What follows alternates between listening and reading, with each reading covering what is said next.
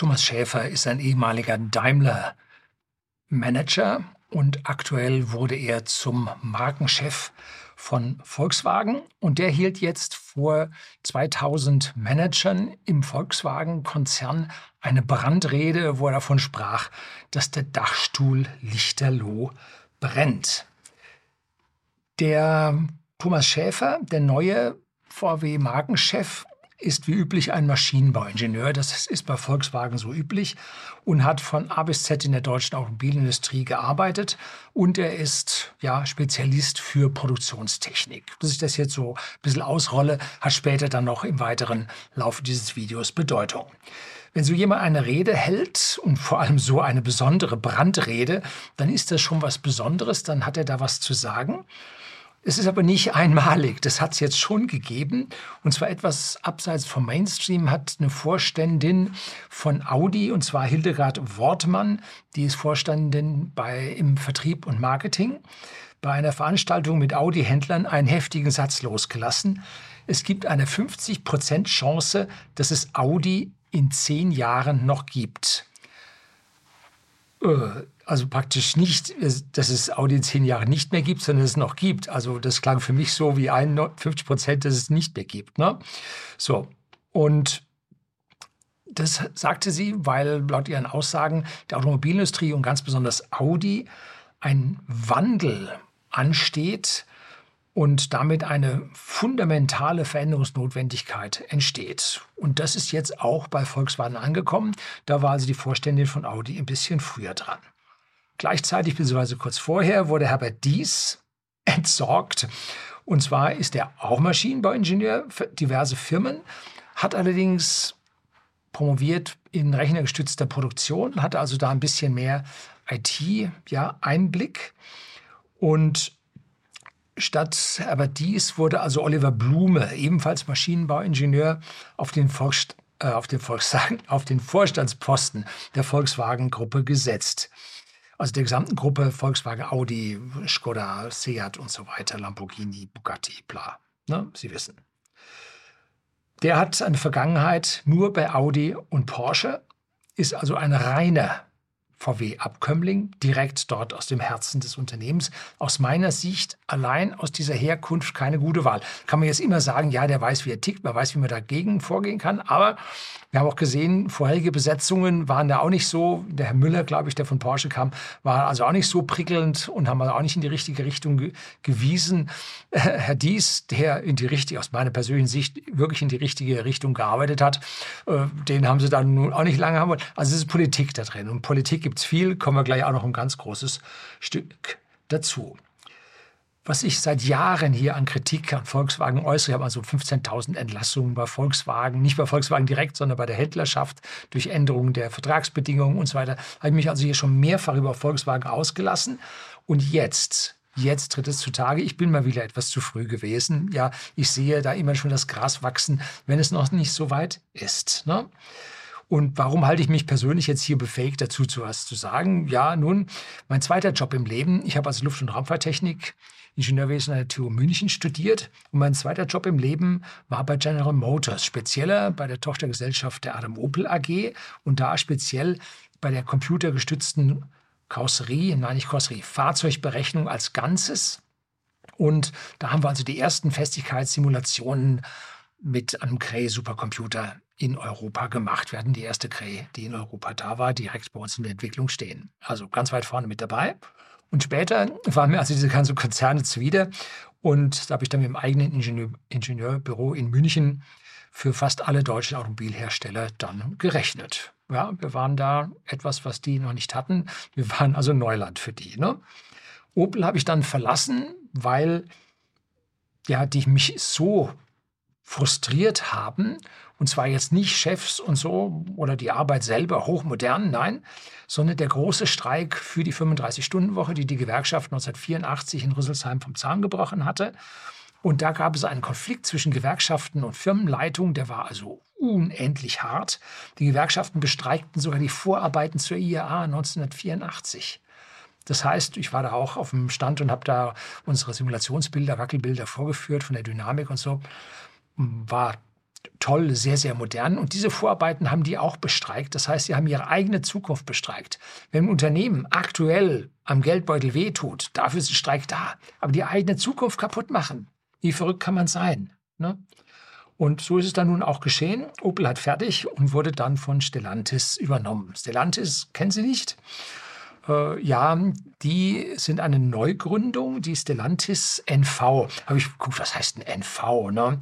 Namenlose Phenotschaft. ist äh, eine Partnerschaft, Phenotschaft ist Partnerschaft, also ist eine Aktiengesellschaft, namenlose Aktiengesellschaft. Und die entstand aus Fiat Chrysler und Peugeot und hat dann jetzt Opel auch noch geschluckt. Und warum sind die in den Niederlanden? Und nicht jetzt irgendwo in Frankreich oder in Deutschland, in Rüsselsheim oder so. Warum? Ja, das ist das europäische Steuersystem. Die Niederländer erlauben äh, gewinnfreie oder steuerfreie Gewinne aus Lizenzgeschäften äh, zu vereinnahmen und auszuschütten. Das heißt also, es gibt diese Double Irish with a Dutch Sandwich und das Dutch Sandwich gibt es immer noch. Das heißt, wenn man Lizenzen in den Niederlande hält und die ins europäische Land vermietet oder vergibt. Die Einnahmen davon sind steuerfrei. Das heißt, die ganzen Pharmaunternehmen mit ihren ganzen Medikamentennamen hocken da und den Rezepturen hocken da. Die Automobilbauer Stellantis hockt jetzt da und musste einfach für diese Lizenz zahlen. Die Lizenzzahlungen sind so hoch, dass sie gerade die Gewinne der Einzelfirmen in den einzelnen Ländern ausmachen. Wer hätte das gedacht? Habe ich da übertrieben? Vielleicht, aber auch diese Konzerne zahlen nun wirklich nicht viele Steuern. So, und was hat das nun mit VW zu tun? Nun, so wie das jetzt mit Opel niederging, geht es jetzt auch mit Volkswagen nieder. Ich sehe da kaum einen Ausweg.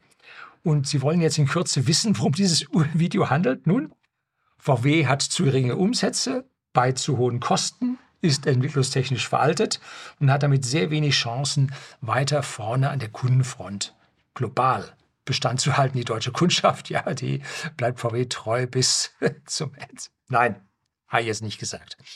Ähm, und die große Frage lautet, warum? Warum ist das so mit diesen hohen Kosten und die geringen Umsätze? Und darum soll es heute gehen. Bleiben Sie dran.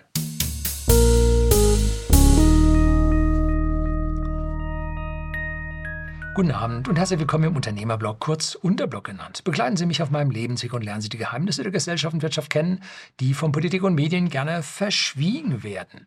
Und zunächst will ich Ihnen mal die Brisanz dieser Problematik, die Volkswagen jetzt hat, äh, verdeutlichen. Und da habe ich vor Jahren schon mal ein Video, gebe ich Ihnen auch hier oben als Einsprungpunkt und unten als Link in die Beschreibung, über ja, die Kostenrechnung im Grundkurs Unternehmertum oder so ähnlich habe ich es genannt, habe ich dann, stammt aus 2019 und habe ich jetzt einen Re-Upload vor nicht allzu langer Zeit gemacht.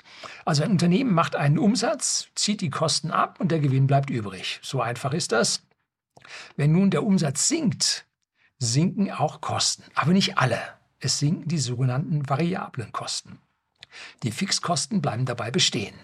Sinken nun die Umsätze so weit, dass die nicht veränderlichen Fixkosten dominant werden, die Oberhand bekommen und den Gewinn komplett aufzehren, dann geht es in eine Schieflage im Unternehmen und das passiert schon beim Umsatzrückgang von 20, maximal 30 Prozent.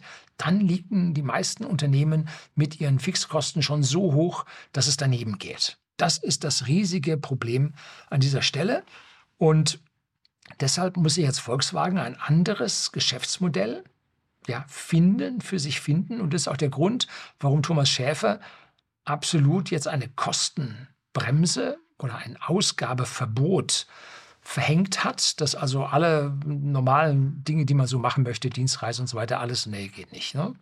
Das machen andere Firmen auch. Das hat die SAP gemacht, wenn das Quartalsergebnis nicht richtig sauber steht. Mein alter IT-Dienstleister, für den ich als Outsourcing-Manager gearbeitet habe, komme ich nachher noch ein bisschen zu, der hatte das dann auch. Wenn es nicht ganz reichte, gab es einen Kostenblock. Und dann wurden die Leute ganz findig, was man so machen konnte, um diese Kosten zu umgehen. Haben dann zum Teil privat vorgelegt und haben dann später erst getankt mit dem Privatfahrzeug, um den Sprit da wieder herzubringen. Also das treibt dann ganz üble Blüten. Das wird auch bei Volkswagen nicht anders sein. Aber dennoch hilft es, die Kosten zu begrenzen, weil jeder Cent zweimal umgegeben wird, umgedreht wird. Aber man braucht viel, viel Verwaltung, um diese Kostenkontrolle durchzusetzen, was wieder Kosten verursacht. Ja, dumm. Wenn man den Medien, den Managern, den Fachleuten zuhört, dann bekommt man genau mit, was los ist. Man darf halt nicht dem Mainstream mit der rot-grünen Presse und so weiter zuhören, sondern besonders möchte ich, das, möchte ich ein Buch hier an dieser Stelle empfehlen, und zwar von Professor Dudenhöfer. Und das nennt sich Wer kriegt die Kurve? Zeitenwende in der Autoindustrie.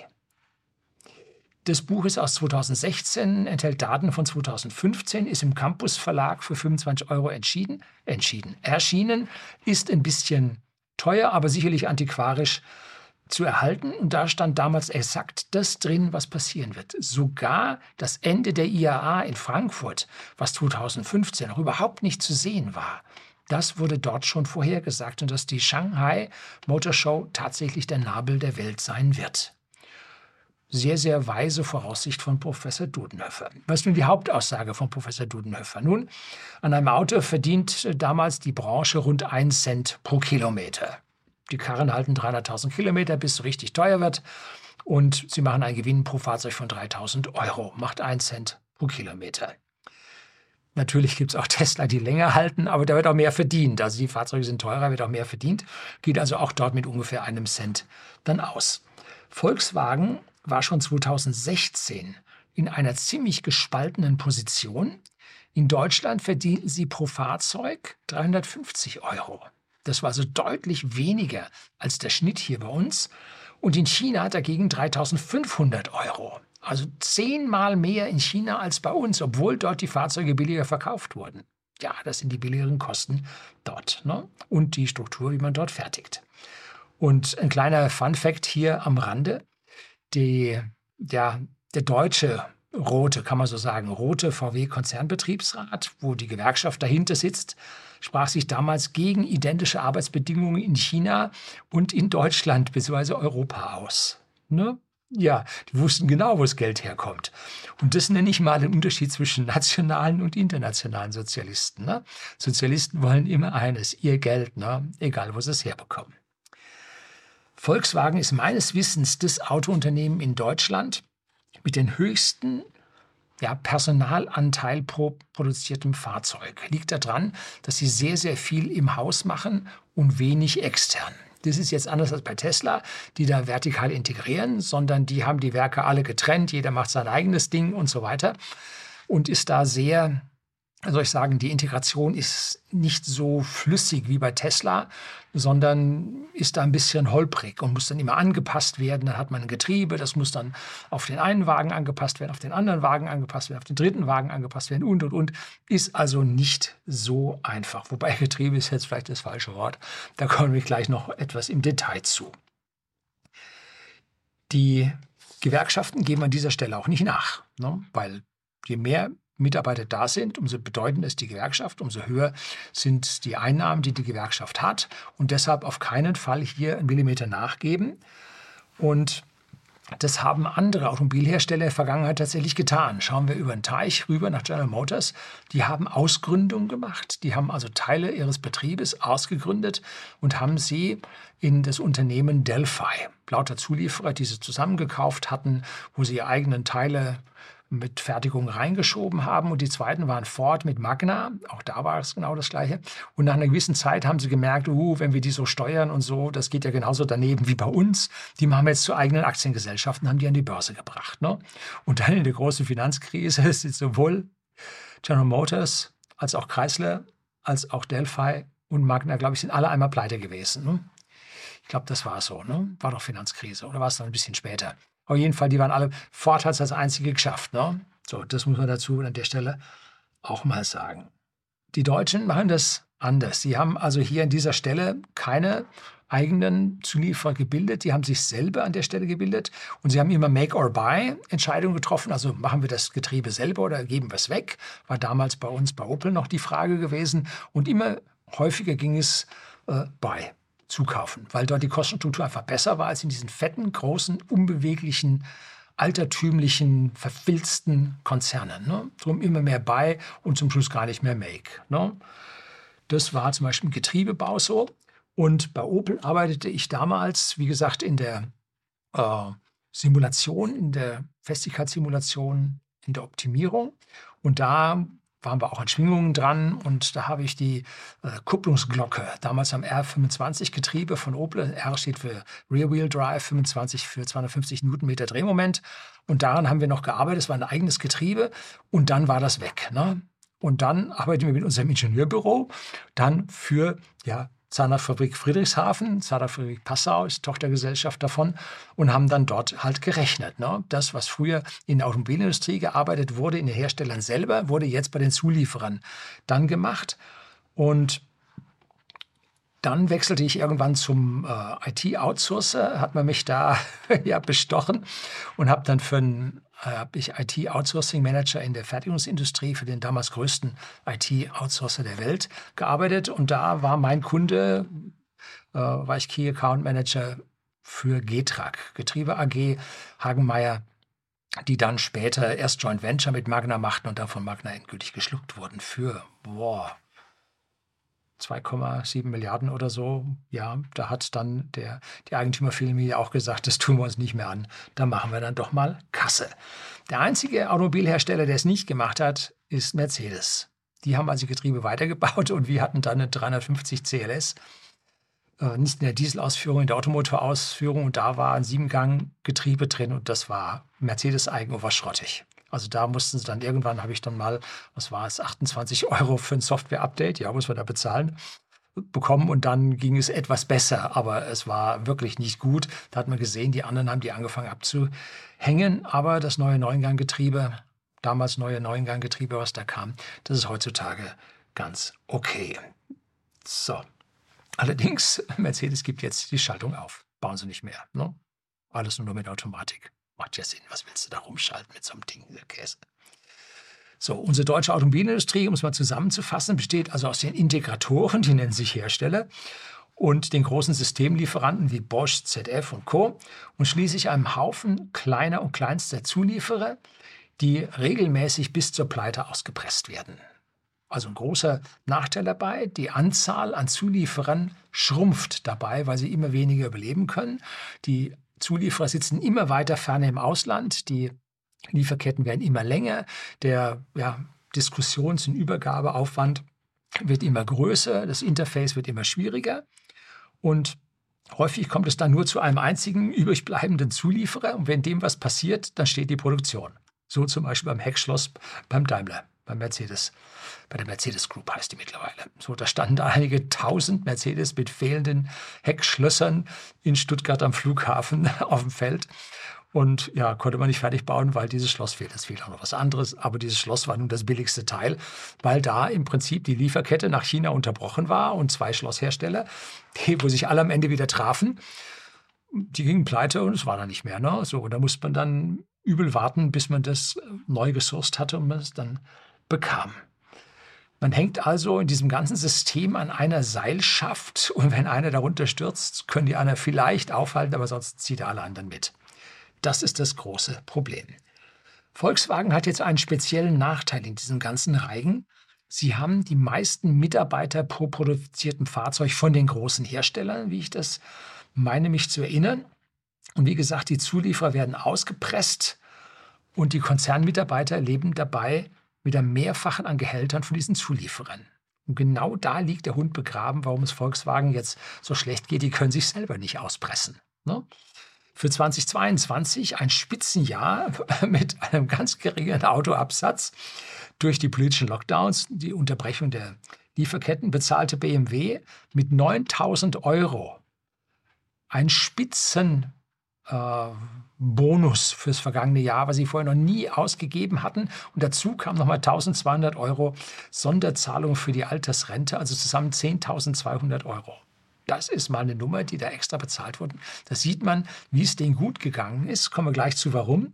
Mercedes hat 7.300 Euro ausbezahlt und VW schaffte nur noch 3.630 Euro. Tja, bei Audi wurde mehr bezahlt. Da sieht man wieder die roten Gewerkschaften, die sich gegenseitig die, Brot, die Wurst vom Brot ziehen. Die zahlten 8.150 Euro aus. So. Jetzt hat also Volkswagen diese zwei Probleme. A, sie haben mehr eigenes kostenintensives Personal als andere Autohersteller. Und B, verkaufen sie zusätzlich noch die billigeren Pkw. Ne? Und da man prozentual an dem Blech verdient, haben es die Luxushersteller mit den teuren Autos leichter. Das ist der Grund, der dahinter liegt. Ne? Und die politischen Lockdowns wurden, wie gesagt, die Lieferketten gestört und die wenigen Teile, die noch produziert wurden, wanderten in die teuersten Autos, die man an den Kunden verkaufen konnte. Und man munkelte schon vor Jahren, dass ein Dreier BMW oder Jahrzehnten, dass ein Dreier BMW ohne Zusatzausstattung keinen Gewinn abliefert. Oder waren es damals 100 Mark oder sowas? So, und erst die Zusatzausstattung, die bringt so richtig das Geschäft. So ist es bei allen Herstellern. Bei meinem EQS gibt es so eine Sonnenblende, die klappt man runter oder zur Seite und kann sie dann ausziehen. Und für diese Ausziehfunktion wollen die, ich glaube, 170 Euro haben. Äh, oder vorne den Kühlergrill, der kein Kühlergrill ist, sondern eine Plastikabdeckung, um so den Anschein eines Kühlergrills für die rückwärtsgewandten Verbrennerliebhaber oder Abkömmlinge zu bringen. Wenn man da so kleine Sternchen drauf hat, im Mercedes-Design kostet es 300 Euro. Hat mein Wagen beides, hätte ich im Leben nicht gekauft, wenn ich das Ding nicht von der Stange, vom Pool gekauft hätte, ne? was da auf Halde gebaut wurde. Hätte ich im Leben nicht gekauft, dieses völlig irre bepreiste Zeug. Wie viel Kosten hätte es da, gibt es da für so eine ausziehbare Sonnenblende? Ne? Ja, ja, wohl eher nicht. Ne? So, das große Problem bei der Autoindustrie sehen wir bei den Zulieferern. Während also die Hersteller jetzt diese Gewinne satt erhöhen konnten, indem sie nur das teure Zeug angenommen haben. Das andere war halt nicht bestellbar oder Lieferzeit auf seinen Limmerneitstag vertagt. Und gleichzeitig die Mitarbeiter, die halt nur eine Schicht arbeiteten, wenn überhaupt, bekamen dann äh, Kurzarbeitergeld. Und zwar angeblich bei Mercedes 750 Millionen. Das war schon heftig. Fallen die Zulieferer hinten runter. Weil bei denen wird nun gar nicht gearbeitet. Ne? Weil da werden die können ja ihre Einzelteile jetzt nicht einfach sagen, wir liefern nur die teuren oder sowas, ne? Oder wir machen die jetzt teurer. Nein, da gibt es Verträge und da pochen die drauf, die Hersteller, dass die so bleiben. Bis auf die Chips, die haben sie gekündigt und kriegten nachher keine mehr. Eigentor. Auch das völlig irre, solche Manager, kann man sich nicht vorstellen. Und die werden also nur für ihre gelieferten Teile bezahlt und darum gab es da einige Pleiten. Na, und das Problem hat Volkswagen. Sie haben mehr eigene Mitarbeiter, weniger Zulieferer, die sie hier mit den Schulden oder mit dem, ja, den Verlusten belegen können und selber fein raus sind. Nein, ihre, eigen, ihre eigenen Mitarbeiter geht es auch. Und Sie konnten die nicht beschäftigen. Gut, zum Teil gab es dann Kurzarbeitergelder, die dann bei den, Automobil, bei den teuren Automobilherstellern wurden die auf 100 Prozent aufgestockt. Ne? Wo käme denn da hin? Dass man nur die Hälfte arbeitet und nicht das volle Gehalt bekäme. Jo, Boah, das muss ich mir vorstellen. So, und jetzt hat also Volkswagen mit ja, das identische Problem wie ihre Zulieferer. Und das unterscheidet sie von Mercedes und BMW als Luxusherstellern. Ne? Und noch schlimmer, die deutschen Hersteller sehen sich als Nabel der Welt. Was sie machen, ist Trumpf, sie sind die Besten, die Schönsten und sie kann keiner. Doch leider haben sich die Manager an dieser Stelle verrannt. Deutschland ist nicht mehr der Autonabel der Welt. Ganz bestimmt nicht. Der liegt nämlich jetzt in China. Was Volkswagen an E-Mobilität abgeliefert hat, ist global nicht wettbewerbsfähig. Ich habe mir aktuell für einen Monat ein elektrisches äh, Klein-Mittel-SUV, nee, klein nicht, Mittel-SUV vom chinesischen Hersteller geliehen. Und ich muss sagen, die können. Die können. E-Mobilität. Schauen Sie bei Nextmove, das ist der E-Auto-Vermieter, Stefan Möller. Herzlichen Dank dafür, dass das mit dem Fahrzeug geklappt hat. Demnächst bringe ich zwei Videos. Abonnieren Sie hier auf dem Kanal, wenn Sie die beiden nicht verpassen wollen, wie gut diese chinesischen Autos mittlerweile geworden sind. Also, wer so an Windbirds oder wie die, das alte Ding da aus den 80ern denkt, das kam gleich 2000, war Stand 80er, äh, denkt völlig daneben. Das ist ein Auto, ein, ein besserer ein deutlich besserer Volkswagen. Türenklang wie ein Mercedes, Spaltmaße wie ein VW, Innenraum wie ein BMW, alles gedämpft, alles weich, soft. Unglaublich. Alles für einen tollen Preis. Und die Produktionszahlen? Ja, so hoch wie Tesla. Weit über eine Million geht also richtig ab. Habe ich Ihnen schon erzählt, es gibt jetzt wieder einen Referral Code, wenn Sie Teslas bestellen. Gebe ich hier ein, äh, schreiben Sie rein, kriegen Sie im Prinzip bei Tesla einen gewissen äh, Rabatt und auch ich kriege hier einen kleinen Obolus dafür, dass ich hier für Tesla doch ein bisschen die Stange hochhalte. Ja, wir fahren noch zwei äh, Tesla bei uns im Unternehmen. So. Jetzt hören wir hier immer öfter in der, ja, sagen wir mal, konservativen Bubble, dass die E-Mobilität angeblich gescheitert sei. Wäre jetzt alles vorbei und so weiter, gäbe ja kein Strom, E-Mobilität vorbei. Nun, so glauben Sie hier in Deutschland. Dem ist aber mitnichten so. Die Autoindustrie produziert zwar wieder mehr als in den Krisenjahren, das ist richtig, doch die E-Mobilität gewinnt stärker hinzu, als die Verbrenner sich erholen. Erstmals wurden in Europa mehr E-Autos als Diesel verkauft. Hier spezielles Video von Next Move, wo diese Verkaufszahlen jetzt der Stefan mal zusammengestellt hat. Also richtig interessante Elektromobilität, ganz im Gegensatz zu hier den, den Unkenrufen und Videos, die die niedermachen wollen. Nein, nein, Elektromobilität kommt. Und warum? Ja, die Physik ist es. Ne? Es geht hier nicht um Brumm, Brumm und toll und so. Nein, die Physik ist es. Nur die Physik und die zählt. So. Deutschland ist, wie gesagt, nicht mehr der Nabel der Welt und China wird dieses Jahr zum Exportweltmeister. Die werden am meisten Autoexporte aus China heraus haben und darunter natürlich auch recht viele Elektroautomobile. Und hier habe ich einen Link für Sie. Nee, da oben nicht, gebe ich Ihnen unten vom merkur.de. Autoexporte China, Autoindustrie Statistik 2023. Tja, China exportiert im Quartal 1 oder exportierte im Quartal 1 2023 1,07 Millionen Pkw und verdrängte Japan auf Platz 2. Das muss man ja vorstellen. Deutschland hatte 2020 einen Gesamtexport nach China von 40 Prozent.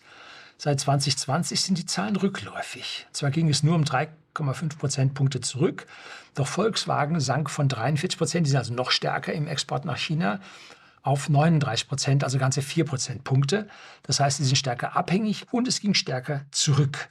Und da gebe ich Ihnen dann auch einen Link zu Statista GmbH, wo ich diese Daten dann her habe. Die Haupttreiber dieses Verlustes sind die in China nicht wirklich akzeptierten E-Autos Deutschlands. Das ist der eigentliche Punkt.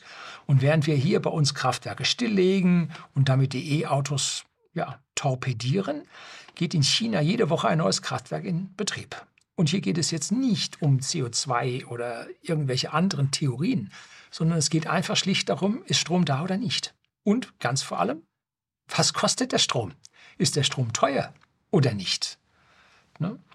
Und wenn man Elektroautos vernünftigen Mengen und damit günstigen Kosten herstellt und Strom billig ist, die fehlende Wartung bei den Wagen, bei den Elektroautos, dann ist vom ersten Tag an Elektromobilität billiger als Verbrenner. Muss ja sein, das 2000 bewegten, schnell bewegt mitunter sehr heißen Teile, äh, die ganzen Regelungselektronik für Luftmasse, für Cut, für Abgasrückführung, für Ventiltriebverstellung, die ganzen Ventile, die tausend Kugeln in der Kugel lagern, das Zahnradgrab im Getriebe, die, boah, alles das ist ja so hochgradig komplex, das macht Autos teuer. Das sind die Kosten, die bei Volkswagen anfallen. Und die Elektromobilität ist bei Volkswagen so teuer, weil sie die Stückzahl nicht schaffen. Weil wenn man in einer Fertigung etwas verdoppelt, dann sinken die Kosten typischerweise um 30 Prozent. Und da sind die nicht dran, ne? da kommen die nicht hin. Das ist das Hauptproblem, warum es bei dem nicht geht. Volkswagen hat nicht ausreichend in seine Software investiert.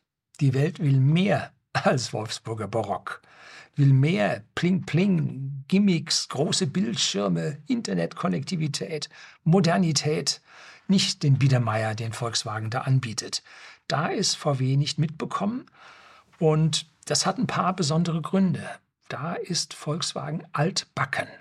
Und jetzt treten die Babyboomer ab, sagen jetzt immer in Rente und jetzt braucht ihr mehr so ein teures Auto und Skoda reicht auch, ist ja ein VW-Motor drin, ist billiger und so. Der VW-Konzern hat seine Fahrzeugzahlen so halten können, aber das Verhältnis zwischen Volkswagen und Skoda hat sich verändert. Ne? Volkswagen ist seit vielen Jahren in der Stückzahl rückläufig. Und die anderen Marken müssen es jetzt stützen, vor allem da, wo es billiger ist. Ne? Da hätte Volkswagen schon erkennen können, woran es da hängt. Und schuld sind die Manager. Die Manager und nachher äh, der Aufsichtsrat, der die Anteilseigner vertritt. Wir haben hohe Manager, bei Volkswagen mit der falschen Ausbildung. Maschinenbauingenieure statt Informatiker und Elektrotechniker. Ein paar Betriebswirte täte Ihnen auch ganz gut. Und deshalb habe ich anfangs ja auch die Ausbildung der äh, Chefs dort angeführt. B. Mittlere Manager mit einem falschen Selbstverständnis. Von Seiten der Zulieferer habe ich sehr oft die Worte Arroganz, Überheblichkeit und sowas gehört. Und statt Zusammenarbeit um das beste Ergebnis wird Konfrontation ausbrech, auspressen, ja, ausbrechen können die nicht, auspressen äh, gelebt. Und wenn jemand nun von den Zulieferern irgendetwas da gemacht hat und das dann verkaufen will an den Hersteller, dann muss er das Patent gleich mit abgeben, ne? damit es alles also beim Hersteller ist. Und bei Tesla habe ich was anderes gehört, dass die also die Patente mit den äh, ja, Entwicklern von den Zulieferern teilen. Dass die auch sagen, wir wollen nicht dies und das und genau so und das machst du jetzt, sondern die sagen, überrasch uns. Das Beste wollen wir. Streng dich an. Und wenn du Patente dabei hast, teilen wir uns die. Ist die Frage. Ja gut, teilen. Ja, ohne den Absatz über Tesla hätten sie von dem Patent relativ wenig. Also teilen macht Sinn. Ja, doch, macht Sinn. Und dann kommen wir jetzt zum Punkt C eine grundsätzlich falsche Zusammensetzung des Aufsichtsrats. Hängt mit unserem Mitbestimmungsgesetz zusammen, wo es heißt, wir haben 50 Prozent Arbeitgeberseite, 50 Prozent Arbeitnehmerseite und die goldene Stimme vom Aufsichtsratsvorsitzenden. So sagt unser Mitbestimmungsgesetz für Konzerne über 2000 Mitarbeiter. Und diese 50 Prozent Mitarbeiter sind nun bei Volkswagen Gewerkschaft. Da kommen andere kaum durch. Und dann haben wir jetzt auf der äh, Aktionärsseite, auf der Eigentümerseite erstaunlicherweise 20 oder 20,1 Prozent vom Land Niedersachsen. Und die machen nun mal rote Politik. Und dann haben wir noch 30 Prozent Aktionäre, wo zum Beispiel Piech, Porsche, Familie Porsche und sowas drin sitzt und die haben Benzin im Blut statt Elektronen. So, da haben wir also nun das ursächliche Problem an der Strategiesteuerung von Volkswagen sitzen entscheidende Jahre für die Weiterentwicklung des Konzerns Volkswagen mit seinen Marken sah eine rote Regierung in Niedersachsen. Ein riesiges Problem. Dann kam nochmal Schwarz-Gelb ran, aber dieses Schwarz-Gelb war schon unter Merkel und war schon ganz, ganz rot äh, eingefärbt, wie wir es ja, oder rot-grün eingefärbt, wie wir es heute sehen. Und dann gab es GroKo, und jetzt ganz aktuell, nach der letzten Wahl im letzten Herbst 2022, haben wir jetzt wieder Rot-Grün dort sitzen. Und das ist mal eine ganz, ganz miese Sache für einen Konzern. Das heißt, wir haben 70 Prozent, minus eine Stimme, rote und grüne, also auch rote, da drin sitzen. So, und das ist das Problem, dass hier eine zukunftsweisende, weil das sind ja, rückwärtsgewandte, konservative Rote. Ne? Da ist also ein, ein, eine Zukunftsgewandtheit ist da nun überhaupt nicht äh, zu sehen unter diesen Mannschaften. Ne? Wir sehen es also uns einer Planwirtschaft und diesen Rotkonservativen gegenüber. Und da ist es kein Wunder, dass das neue E-Automobilwerk für die Trinity-Plattform, dass die neue E-Plattform, die kommen wird, halt nicht gebaut wird, dass die jetzt gecancelt wurde weil so neue Werke bedeuten weniger Mitarbeiter, ein deutlich höherer Automatisierungsgrad und die Gewerkschaft will keinen Jobverlust. Deshalb werden jetzt die Einzelwerke sollen modernisiert werden. Damit wird die große Integration nicht geschafft. Es bleiben im Interface Jobs hängen und, und, und. Das heißt, hier an dieser Stelle mauert die Gewerkschaft gegen den Jobverlust, der mit dieser Automatisierung einhergeht. So, auf der einen Seite, man kann sie verstehen. Auf der anderen Seite könnte es sein, dass es zu einem totalen Jobverlust kommt, wie bei Opel, wo jetzt die Entwicklungsabteilung husch weg ist. Hm? Wenn es bei Volkswagen zu einer Pleite käme, da kommen vorher noch ein paar andere Dinge, die da passieren, kommen wir gleich noch drauf. Aber wenn es zu einer Pleite käme, dann wären viel, viel mehr Jobs weg. Also da muss die Gewerkschaft aufpassen. Aber Gewerkschaften gehen normalerweise, nehmen keine Rücksicht auf Einzelunternehmen. Volkswagen mag da ein bisschen anders sein, weil sie ein bisschen größer sind. Aber normalerweise geht eine Gewerkschaft über die Leichen von Unternehmen, solange es für die Gewerkschaft gut ist. Zugleich verkündete also der Markenchef Thomas Schäfer bei der Rede an diese 2000 Manager, dass die Marge von VW von 3% aktuell auf 6,5% erhöht werden sollte. Ja, jetzt hat man also hier Kostenprobleme, äh, Absatzprobleme und jetzt die Marge noch erhöhen. Ja, wie denn das? Also ein leichter Wunschgedanke. Und dann sagt er auch darüber, wo Volkswagen denn noch Geschäft machen würde. Und dazu war der Markenfinanzchef Patrick Andreas Meyer zuständig und er erzählte dann dazu, sie machen ihr Geschäft noch in China und im Teilegeschäft, also After Sales, diese Originalersatzteile. Ja, die werden ja aufgeschlagen wie verrückt. Ne? Wenn sie auf den Drittmarkt gehen, kriegen sie, die fallen vom gleichen Band hinten runter, kriegen sie für einen Bruchteil des Geldes. Ne? So, unser Fahrzeuggeschäft ist krank, hat er gesagt. Vom weg innerlich krank. Wer braucht denn die Marge? Ne? Die Familien Pirch und Porsche nun wahrscheinlich nicht. Die haben wirklich genug. Es ist das Land Niedersachsen, das für seinen notleidenden und wahrscheinlich woken, broken Haushalt die Knete braucht. Es gibt noch ein kleines anderes Problemchen. Wir haben es auf der einen Seite mit Aktien zu tun, stimmberechtigten Aktien, auf der anderen Seite mit nicht stimmberechtigten Aktien, sogenannten Vorzugsaktien. Warum Vorzugsaktien? Weil die eine höhere Dividende erhalten. Ganz wenig, aber ein bisschen mehr. So. Wenn nun zwei Jahre nacheinander Volkswagen keine Dividende bezahlt, dann werden aus diesen nicht äh, stimmberechtigten Aktien werden stimmberechtigte Aktien. Und dann fällt das Land Niedersachsen hinten runter. Und fällt dann aus irgendwelchen Sperrminutierenden und so weiter raus, verliert jede Menge Aufsichtsratsposten. So, das ist das Hauptproblem an der Stelle, wo es ist. Und deshalb gab es dann auch zur Zeit des stärksten Lockdowns immer noch eine Dividende gleich von 12 Cent.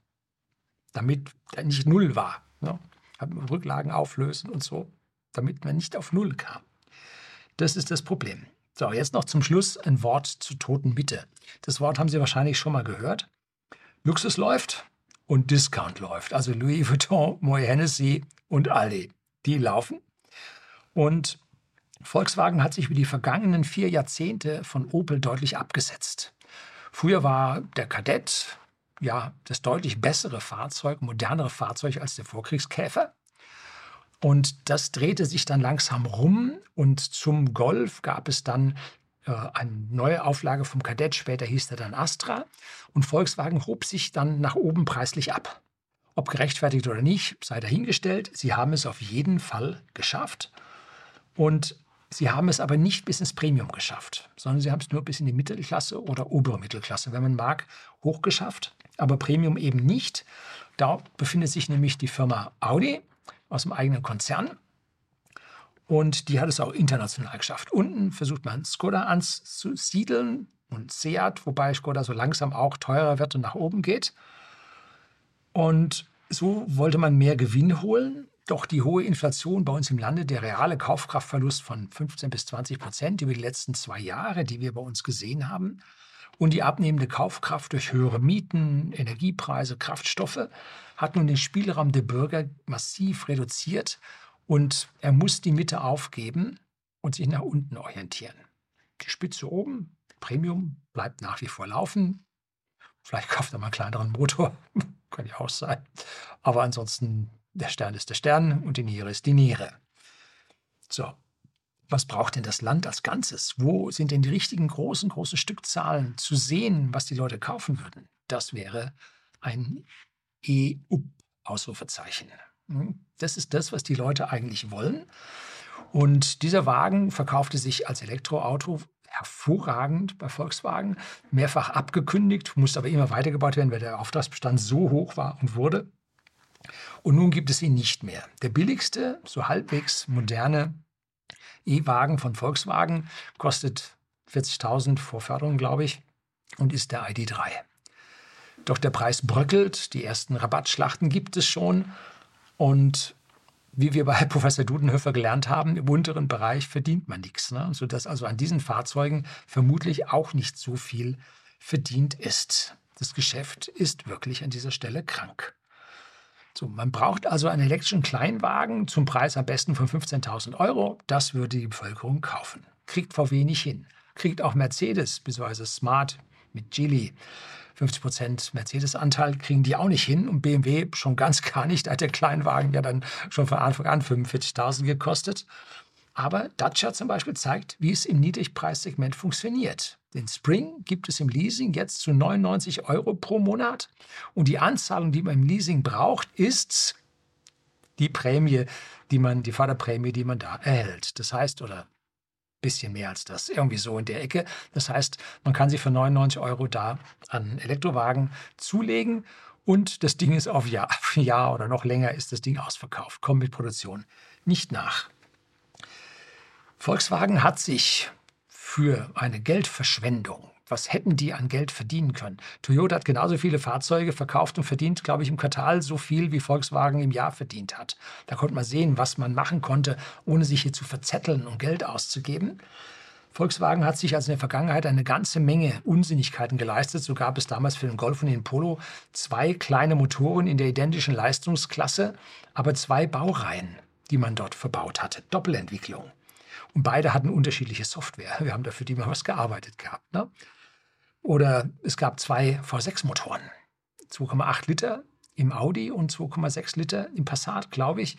Den einen mit 60 Grad Winkel und den anderen, oder einen mit 90 und einen mit 60 Grad Winkel. Irgendwie sowas gab es. Ne? Dazu dann noch ein Fünfzylinder. Äh, den einen in Reihe und den anderen in V-Form oder R, weil sie versetzt saßen. RV5 völlig gaga. Ne? Also was die da ausgegeben haben. Oder dann den Zwölfzylindermotor, der drang mit dem Phaeton nach oben. Ja, wie verrückt kann man sein? Wie Premium kann man gläubig sein? Ne? Hat es nie gerechnet. Oder nahezu identische Golf und Brora. Von jeder kleinsten Baureihe gab es einen Schräghecken-Kofferraum-Variante und ein Variant. Ja, von jeder. Ne? Und das zum Teil dann nur in Teilmärkten, in anderen Teilmärkten wieder nicht. Da muss man entsprechende äh, Ersatzteillager vorhalten und, und, und. Also völlig gar. Seit ein paar Jahren hat man es nun gemerkt, dass das Unsinn ist und gibt nun solche Teilentwicklungen auf. So hat man zum Beispiel den EOS, das war ein zweitüriger Golf mit äh, einem Glasfaltdach. Ne? Muss man haben, weil BMW hat auch ein, äh, nicht Glas, ein Metalldach. Äh, weil BMW hatte im Dreier auch so ein Metalldach, war nie dicht, der EOS war auch nicht wirklich dicht. Äh, da hat man den VW Beetle, so ein unsägliches Retro-Fahrzeug, was sich immer nur ein paar Jahre hält und dann kannst du auch sein lassen. Ne? Identisches Problem hat BMW mit seinem Mini, der nicht gescheit läuft. Ne? Jetzt kommt die letzte Chance noch als Elektroauto. Ich sehe es nicht so wirklich. Ne? Und in 2022 spricht Volkswagen davon, dass sie 60 Prozent ihrer Verbrennermodelle streichen werden. Wobei hier Modelle mit minimalen, der eine mit Schaltung, der andere mit Automatik, das sind zwei Modelle und so. Äh, also da eine Variantenvielfalt wollen sie streichen. Dazu gehört dann auch der VW Arteon, letztlich mal wieder einen gesehen, total selten in Österreich. Das ist dieser Passat CC, das ist also ein Passat Coupé. Ne? Gibt es also Passat Coupé, Passat Limousine und Passat Variant. Ne? Den Coupé hat ein bisschen aufgewertet, 10.000 Euro mehr zu verdienen, hat man aber nicht geschafft. Ne? So, und jetzt Passat Limousine wird eingestellt. Ne? Genauso wie, den, wie der Arteon. Der aktuelle Golf soll der letzte Golf sein. Damit soll Schluss sein.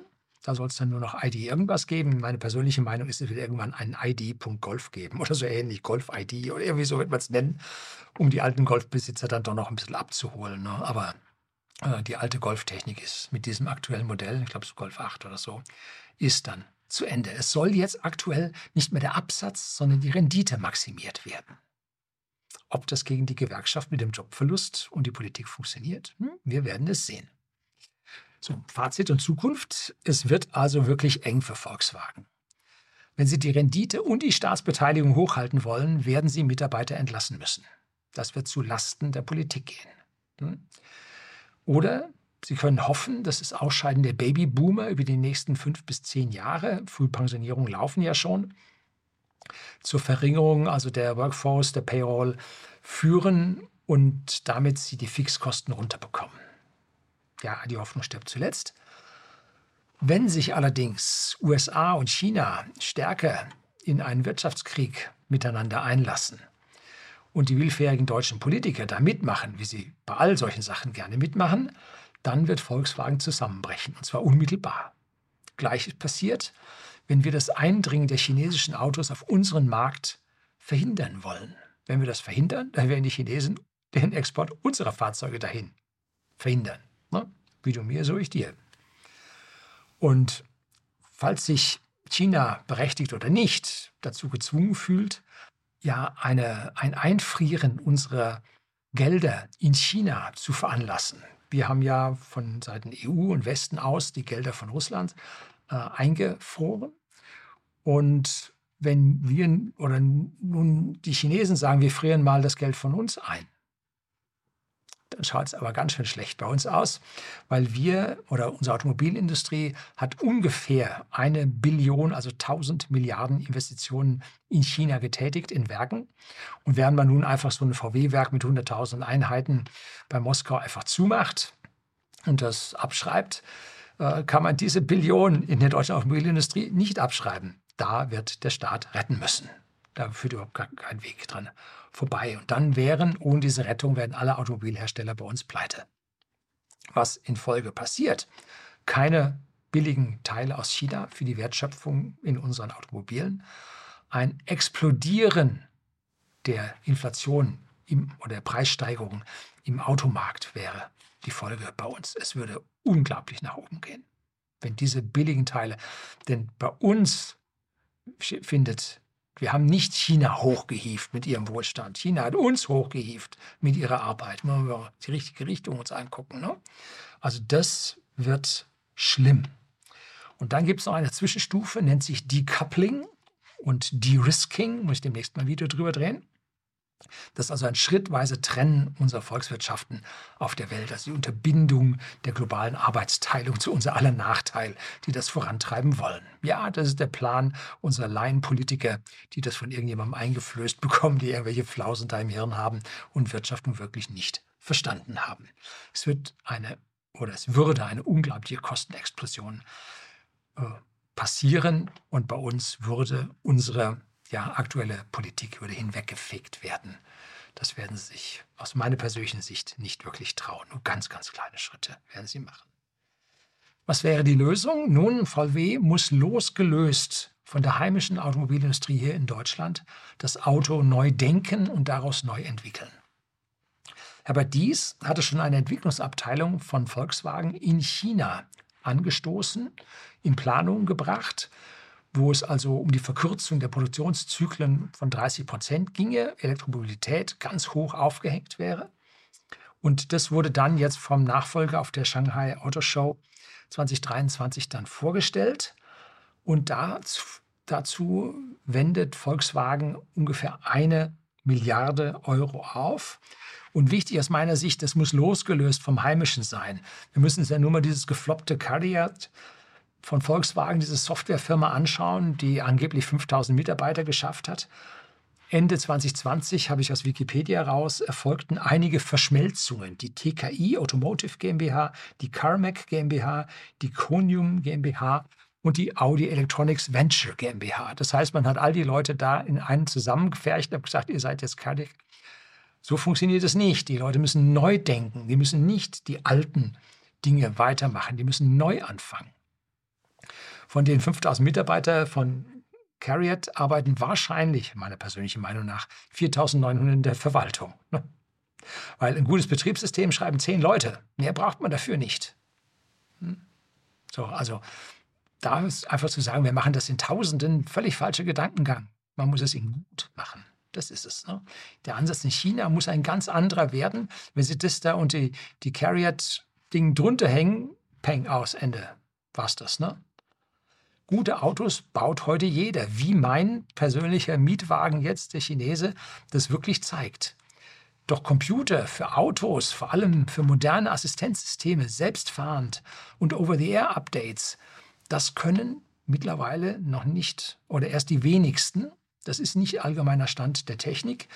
Major Release-Wechsel beim ID, da muss man den Wagen acht Stunden in der Werkstatt abliefern. Und wenn das, auch, das Update nicht geklappt hat, nun nochmal acht Stunden. Ne?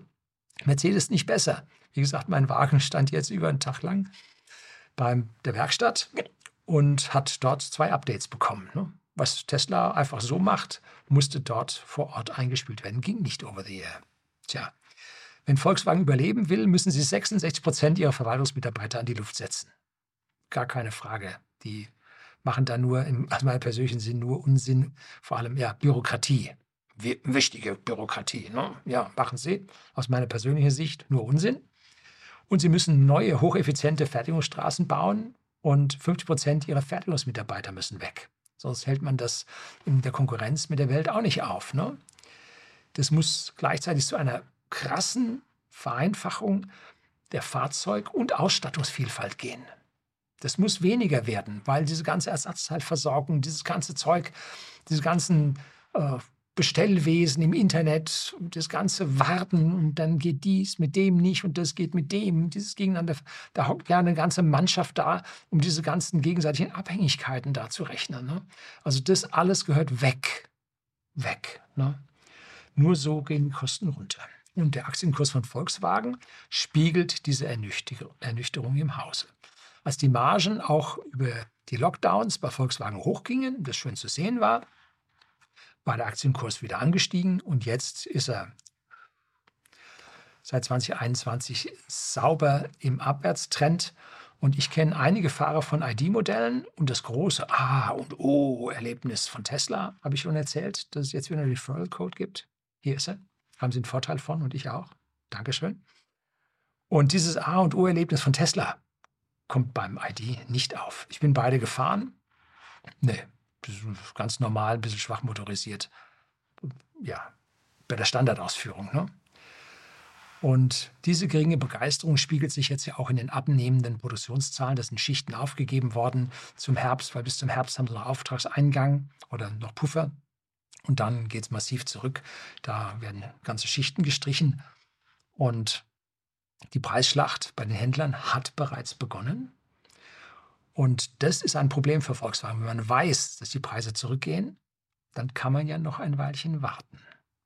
Und wollen wir für Volkswagen nur hoffen, dass sie warten und dass die Leute nicht eine andere Marke in der Zwischenzeit wählen. Das ist die letzte Hoffnung, die für Volkswagen bleibt. Ansonsten, bis Trinity läuft und sie hier halbwegs Paroli bieten können, gehen mehrere Jahre ins Land. Das wird eine bittere Zeit für Volkswagen. Das soll es gewesen sein. Herzlichen Dank fürs Zuschauen.